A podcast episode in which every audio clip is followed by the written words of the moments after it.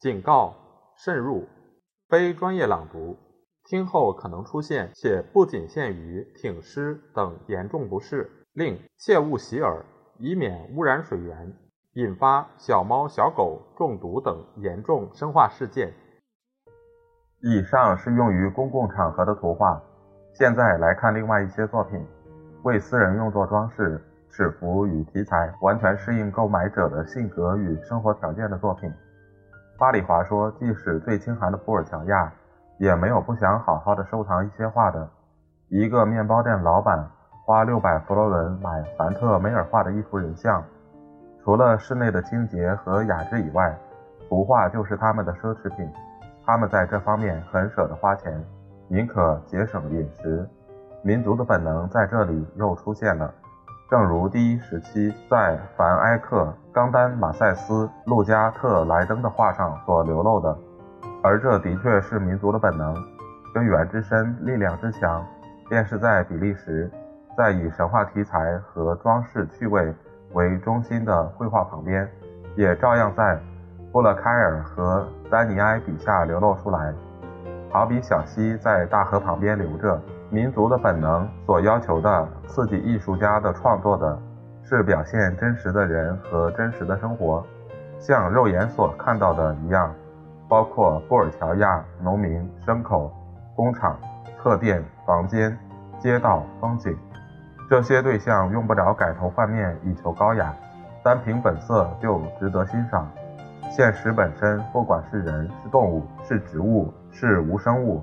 连同它的杂乱、猥琐、缺陷，都有存在的意义。只要了解现实，就会爱好现实，看了觉得愉快。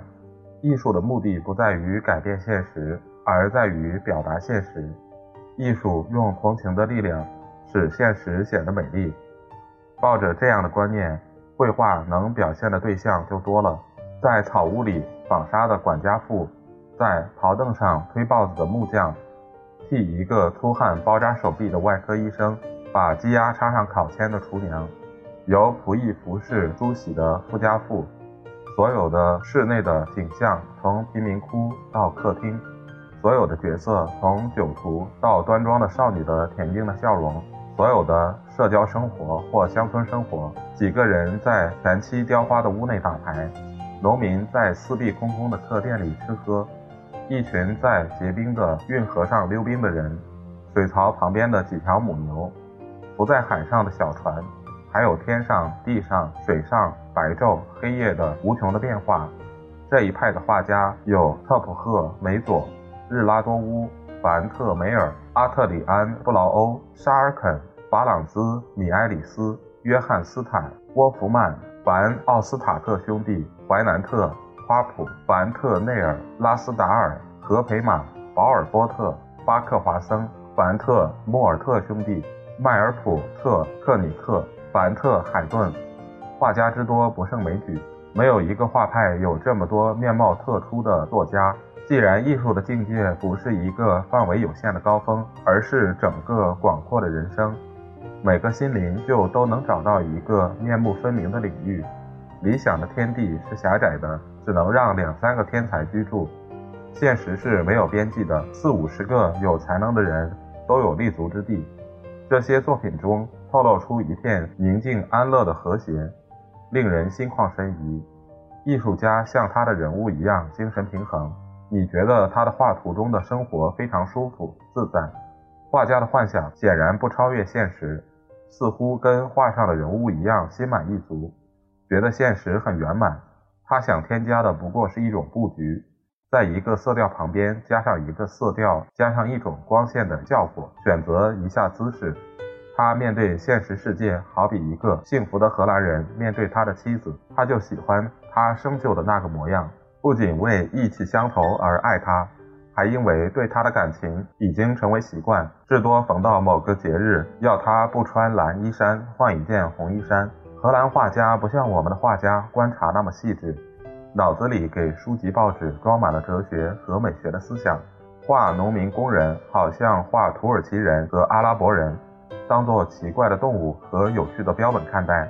画风景也加入只有市民与诗人才有的微妙精致的境界、情绪的波动，以便写出自然界的潜在的生命、竞技的梦境。荷兰画家要天真的多，他没有过度的脑力活动把他引入歧途，或者给他过分的刺激。和我们相比，他是一个工匠，他画画的时候只在形象上打主意，从大处着眼。关心简单扼要的特征，远过于出其不意的和突出的细节。因为这缘故，他的作品更健全，而并不如何惊心动魄。他向一般比较浑朴的人说话，而博得更多的人的爱好。这些画家中，只有两个人越过民族的界限与时代的界限，表现出为一切日耳曼种族所共有，而且是引导到近代意识的本能。一个是拉斯达尔，靠他极其细腻的心灵和高深的教育；一个是伦勃朗，靠他与众不同的眼光和泼辣豪放的天赋。伦勃朗是收藏家，性情孤僻，畸形的才具发展的结果，使他和我们的巴尔扎克一样，成为魔术家和充满幻觉的人，在一个自己创造而别人无从问津的天地中过生活。他的视觉的尖锐与精微，高出一切画家之上。所以他懂得这样一个事实，就是对眼睛来说，有形的物体主要是一块块的斑点，最简单的颜色也复杂万分。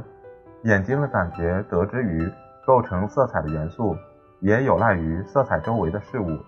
我们看到的东西只是受别的斑点影响的一个斑点，因此一幅画的主体是有颜色的、颤动的、重叠交错的气氛，形象浸在气氛中。像海中的鱼一样，伦勃朗把这种气氛表现得好像可以用手接触，其中有许多神秘的生命。他画出本乡的日色，微弱的似黄非黄的，像地窖中的灯光。他体会到日光与阴暗苦苦挣扎，越来越少的光线快要消灭，颤巍巍的反光硬要逗留在发亮的护壁上而不可能。他感觉到一大批半明半暗。模模糊糊、肉眼看不见的东西，在他的油画和版画上，像从深水中望出去的海底世界。一朝走出这样的阴暗，白昼的光线顿时使他目眩神迷，给他的感觉仿佛一连串的闪电、奇幻的照明、千万条的火舌。结果他在没有生命的世界中，发现一出完整而表情丰富的话剧，包括所有的对比丰富。黑暗中的最沉重凄厉的气氛，模糊的阴影中最飘忽、最凄凉的境界，突然凶泻的阳光的猛不可挡的气势。发现了这一点，他只需要把人间的戏剧放进客观世界的戏剧，这样构成的舞台本身就决定登场人物。希腊人和意大利人只看到人和人生最高、最挺拔的枝条，在阳光中开放的健全的花朵。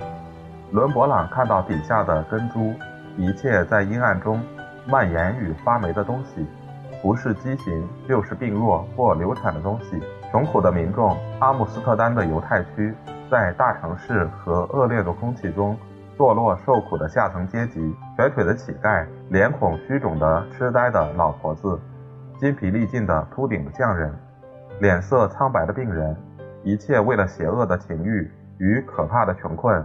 而骚扰不安的人，而这些情欲与穷困就像腐烂的树上的蛀虫，在我们的文明社会中大量繁殖。他因为走上了这条路，才懂得痛苦的宗教，真正的基督教。他对圣经的理解同服侍病人的托钵派修士没有分别。他重新找到了基督，永远在世界上的基督。数千年如一日，在荷兰的酒房中、客店中。像在当年的耶路撒冷一样，他安慰病人，替他们治病。只有他能救他们，因为他和他们一样穷，而心中更悲伤。影响所及，伦勃朗自己也动了怜悯。在一般贵族阶级的画家旁边，他是一个平民，至少在所有的画家中最慈悲。他的更广大的同情心，把现实抓握得更彻底。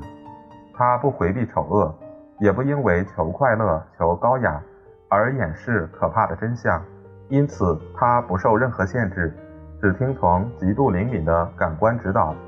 他表现的人不像古典艺术只限于一般的结构和抽象的典型，而是表现个人的特点与神秘、精神面貌的无穷而无法肯定的复杂性，在一刹那间把全部内心的历史。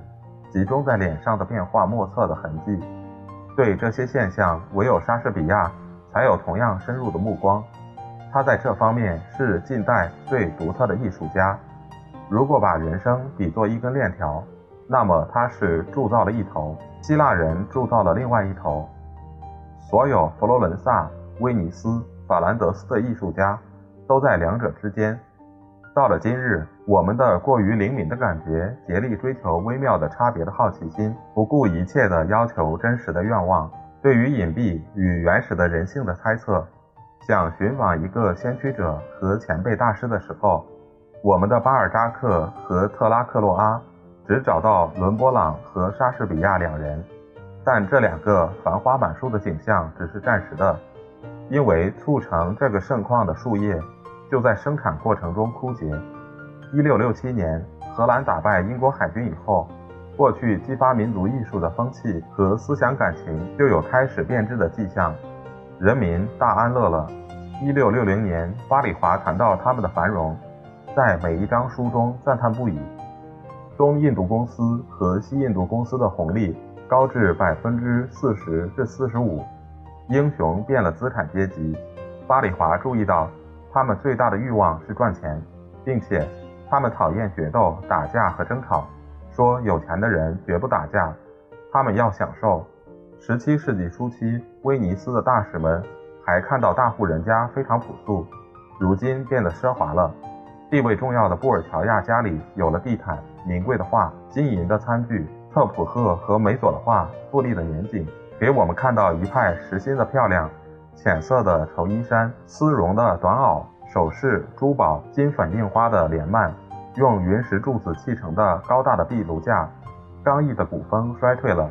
一六七二年，路易十四的军队长驱直入，完全没有遇到抵抗，军政废弛，部队纷纷溃散，城市不战而降。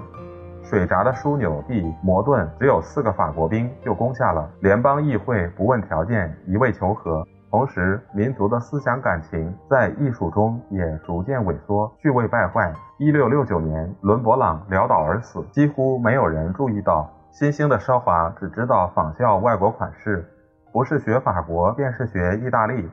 即使在全盛时期，已经有不少画家到罗马去画风景和小型的人物，约翰·图特、伯黑姆、查兰尔·丢查丹，还有多少别的，连沃夫曼在内。都在民族画派以外形成一个半意大利风的画派，但这个画派还是自发的、自然的。除了阿尔卑斯以南的山岭、古迹、布景和道具，还有白茫茫的雾霭、朴实的相貌、软和的肉色、画像的快活的心情，表示荷兰人的本能始终存在，而且能自由发挥。相反，在全盛时期过去以后，这个本能就被外来的风尚压倒。在凯撒运河和黑尔运河两旁盖起路易十四式的宏伟的府地，再由创立学院派的法兰德斯画家日拉特雷雷斯用考据渊博的寓意画和混血种的神话作品装饰这些屋子。固然，民族艺术并非一下子就放弃地盘，还连续产生杰作。维持到十八世纪初期，同时在屈辱与危险面前，民族意识也觉醒起来，引起一次群众革命，几次英勇的牺牲，开放水闸，阻止敌军等等，带来一些成就。但便是那些成就，把短时期的振作所产生的毅力和热情毁掉了。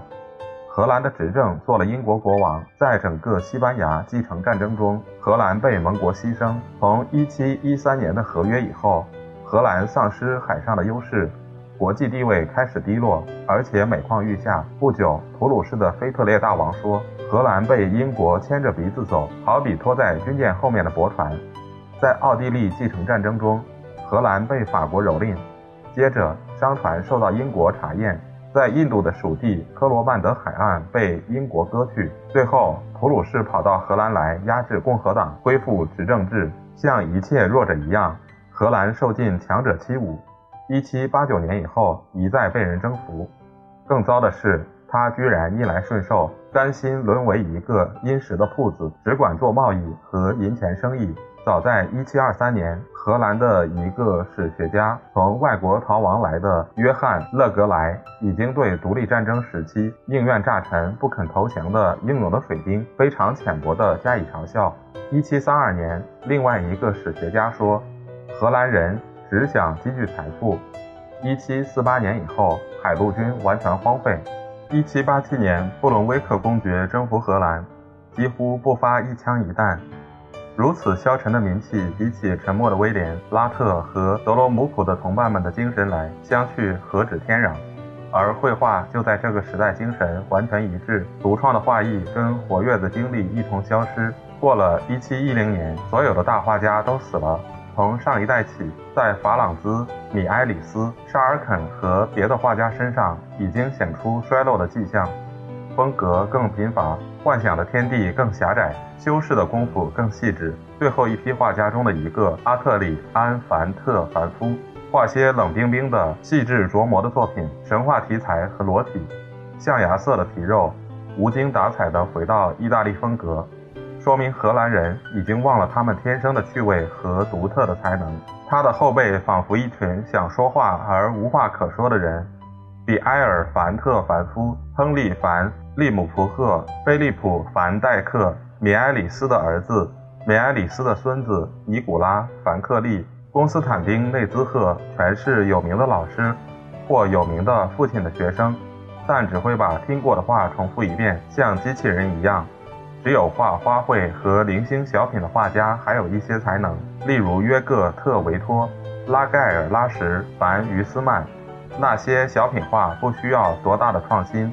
所以还能支持几年，好比干旱的地上，大树都已经死完，只剩下几株顽强的灌木，但灌木也枯萎了，地上便空无所有。这又是一个证据，说明个人的特色是由社会生活决定的。艺术家创造的才能是以民族的活跃的经历为比例的。